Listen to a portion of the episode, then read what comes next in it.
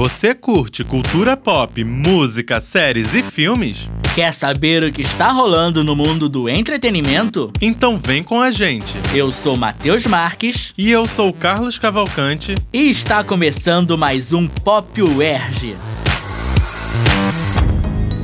Oi, meu nome é Mike. Eu tô ligando para saber se a vaga que anunciaram ainda tá disponível. Sim, é de segurança. Eu tô aceitando qualquer coisa. Esse lugar fez muito sucesso com a garotada nos anos 80. Eles fecharam faz anos, mas os donos não querem se desfazer dele.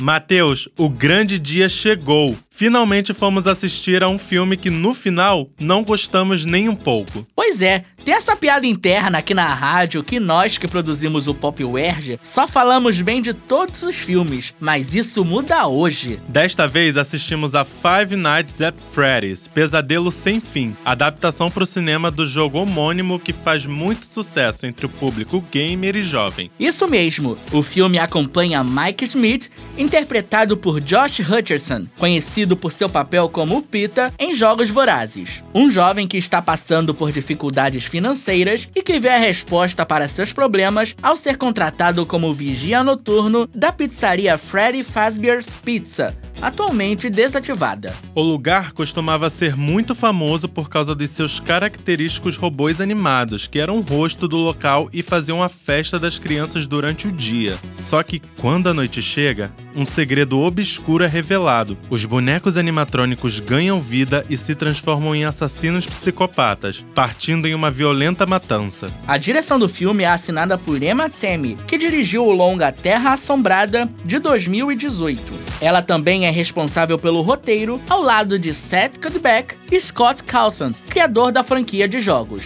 Carlos, nós temos bastantes críticas ao filme, mas o que você acha de começarmos falando de alguns pontos que achamos positivos? Bora lá, mas são só alguns mesmo, tá, gente? Eu já quero começar falando de uma coisa que eu amo e que tem acontecido em alguns filmes mais recentes: o uso de efeitos práticos. Todos os animatrônicos usados no filme são de verdade, não são CGI. Sim, e isso é muito importante para trazer veracidade pro filme, despertando emoções de medo ou de choque das pessoas. Eu sempre irei preferir efeitos práticos do que efeitos visuais. Concordo, Carlos, os animatrônicos ficaram incríveis.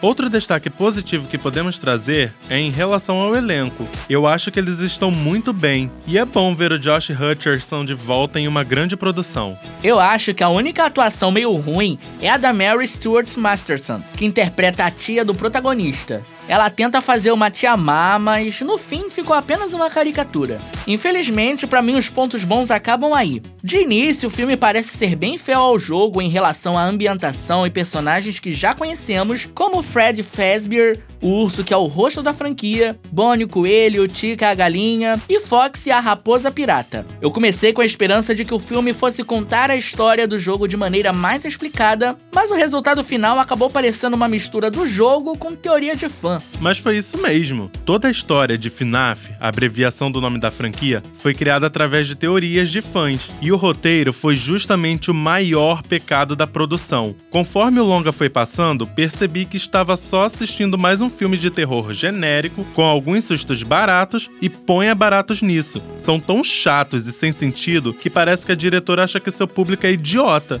subestimando nossa inteligência. Meu Deus, nem fala, Carlos. E os sonhos repetidos do protagonista? Tentando não dar muitos spoilers, o Mike passou por um trauma no passado e toda noite ele se força a sonhar esse momento da tragédia para tentar achar alguma pista. O problema é que são várias cenas desse mesmo sonho que são sempre a mesma coisa, apenas com alguma pequena mudança. Bora combinar também que o protagonista demora um pouquinho para perceber que os animatrônicos possuem vida, né? O cara trabalha lá por noites e nem sequer percebeu que os robôs apareciam em um lugar e depois em outro, justamente porque ele estava preocupado em reviver o trauma nos sonhos e nada mais. Nos jogos, seu único objetivo é se manter vivo, e você faz isso olhando as câmeras e vendo onde os animatrônicos estão. Ou seja, qualquer falta de atenção pode fazer você ser pego. Bem-vindo à pizzaria Fred's. Você já conheceu eles? Eles quem? Foxy, Bonnie, Tika e Fred.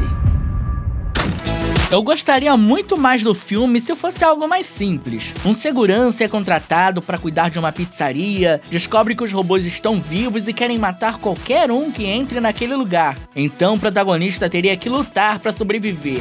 Simples, mas tenho certeza que funcionaria muito bem. E é claro, sem deixar de trazer referências aos jogos, uma das poucas coisas boas do longa. Menos seria mais para esse filme, eu tenho certeza. E eu quero trazer mais uma coisinha que me incomodou. A naturalidade que os personagens apresentaram ao descobrir que os robôs estavam vivos, tipo, cara, tem quatro robôs dos anos 80, com quase dois metros de altura, interagindo com você, e você fica de boas e deixa sua irmã mais nova brincar com eles? Sério? Eu preciso dizer que a falta de gore, aquelas cenas com muito sangue e bastante violência, prejudicou um pouco a experiência para mim. O filme tem classificação de 14 anos, então entendo que foi uma escolha que eles fizeram para alcançar um público maior. Mas quase não tem sangue no filme e a única morte que realmente vemos acontece nas sombras. Sem falar da solução final que eles encontraram para resolver tudo. Nos anos 80, crianças desapareceram. A polícia revistou Freds de cima a baixo. Oi! Mas nunca foram encontradas. Foi por isso que o lugar fechou. São crianças fantasmas controlando robôs gigantes? Valeu pela informação. Tecnicamente são animatrônicos. Mas e aí, Carlos? Qual nota você daria de 0 a 5 para Five Nights at Freddy's Pesadelo Sem Fim? Sendo bem generoso, um e-mail tá de bom tamanho. Só não dou zero porque tem poucas coisas boas ali. Mas no geral, o filme honra o título e é um pesadelo sem fim mesmo, no pior sentido. Um e-mail tá ótimo, bem o nível do filme mesmo. E você, o que achou de Five Nights at Freddy's? Conta pra gente lá no Instagram, cte.uerg. O Pop UERJ fica por aqui e a gente se fala já já. Tchau! Tchau!